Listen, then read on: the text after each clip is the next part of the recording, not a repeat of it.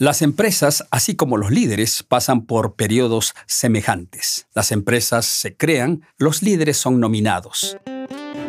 Bienvenidos a Tiempo del Líder, un espacio de consejos producto de la experiencia que busca potenciar el liderazgo tanto en el ámbito personal como profesional. Aquí, más que conceptos y teorías, compartiremos historias, herramientas y experiencias vividas a lo largo de la vida que nos ayudan a desarrollar esas competencias como líderes servidores. Este es Tiempo del Líder, un espacio presentado por la Rectoría y el Instituto de Liderazgo de la Corporación Universitaria Adventista UNAC. Las empresas tienen un periodo de organización y preparación antes de producir. Los líderes pasan por lo mismo. Se espera que las empresas comiencen a producir. De los líderes se espera lo mismo. Luego de un tiempo necesario, las empresas se estabilizan y alcanzan un momento de madurez. Los líderes, debido a la experiencia y sus vinculaciones con su entorno, también llegan a un punto de estabilización y confort. Entonces, para ambos, pueden suceder dos cosas. O vuelven a crecer o indefectiblemente comenzarán a caer. Nadie puede mantenerse en la zona de estabilización o confort por tiempo indefinido. En el campo del liderazgo, renovarse, reinventarse y relanzarse es vital. Todos los líderes recuerdan el momento de su nominación, la emoción de haber sido contratados para ocupar la función de dirigir una empresa, una organización o simplemente un área. Hay una búsqueda constante de líderes.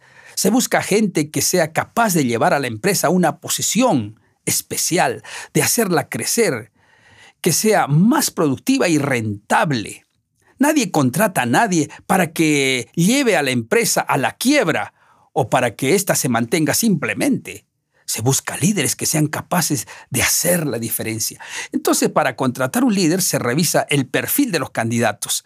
Deben haber considerado por lo menos cuatro factores. El primero es el nivel de preparación para la función. Se considera si el candidato conoce el área y si ya se ha desempeñado en una función similar a la propuesta. Las oportunidades se abren para los que tienen la preparación y dominio del área requerida. La suerte, si existe, según Séneca, es la conjunción de la preparación y la oportunidad. El segundo factor es la experiencia. Los empresarios ya no consideran tanto el título profesional ni la institución que lo otorga. Ahora tienen mucho peso la experiencia vivida en las áreas requeridas. El registro y las evidencias colocadas en el currículum vitae son muy importantes. En tercer lugar, se busca si una persona tiene la inteligencia emocional suficiente para cargar con la responsabilidad de liderar a muchas personas con características diferentes. El trato duro y desconsiderado puede arruinar las más perfectas estrategias. Finalmente, se busca una persona moralmente saludable, un líder con una trayectoria de vida que se enmarque dentro de la ética y el honor.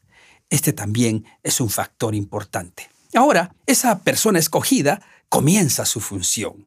Hay algún tiempo cuando él debe conocer su nuevo escenario, de estudiar las posibilidades, de conocer personas y ver las mejores estrategias. Ese es el periodo de preparación para el despegue, como en el caso de un avión que va a decolar.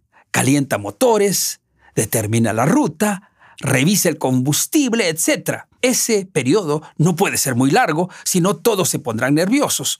Luego viene el despegue y comienza la etapa de crecimiento. Se ven los primeros resultados, se notan que los ajustes y acomodaciones producen los primeros frutos y los directivos de la empresa se comienzan a alegrar.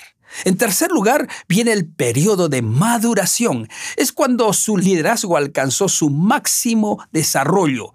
Están en velocidad crucero y el líder lleva a la empresa a una etapa de producción sostenida. Se ha consolidado como líder y su empresa se ha consolidado en el mercado.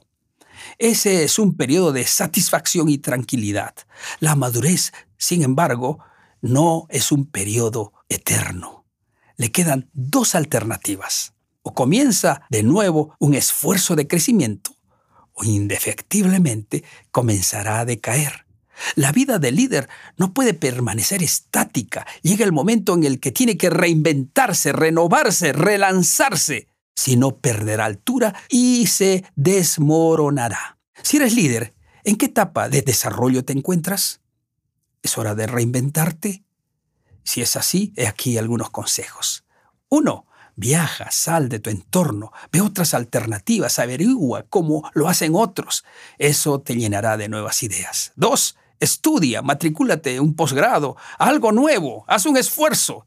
Eso te abrirá nuevas perspectivas. Tres, asiste a eventos, congresos, cursos cortos, sin importar el precio, ya que eso puede renovar tus sueños y llenarte de nueva energía para conducir tu empresa. Y cuatro, escucha consejos e ideas de tu propio equipo.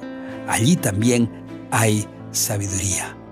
Te deseo éxito en tu vuelo de liderazgo. Aquí termina el mensaje de hoy en Tiempo del Líder, un espacio creado por la Rectoría y el Instituto de Liderazgo de la UNAC. Estuvo con ustedes el doctor Juan Choque Fernández. Los esperamos en nuestra próxima emisión para seguir creciendo en el camino del liderazgo servidor.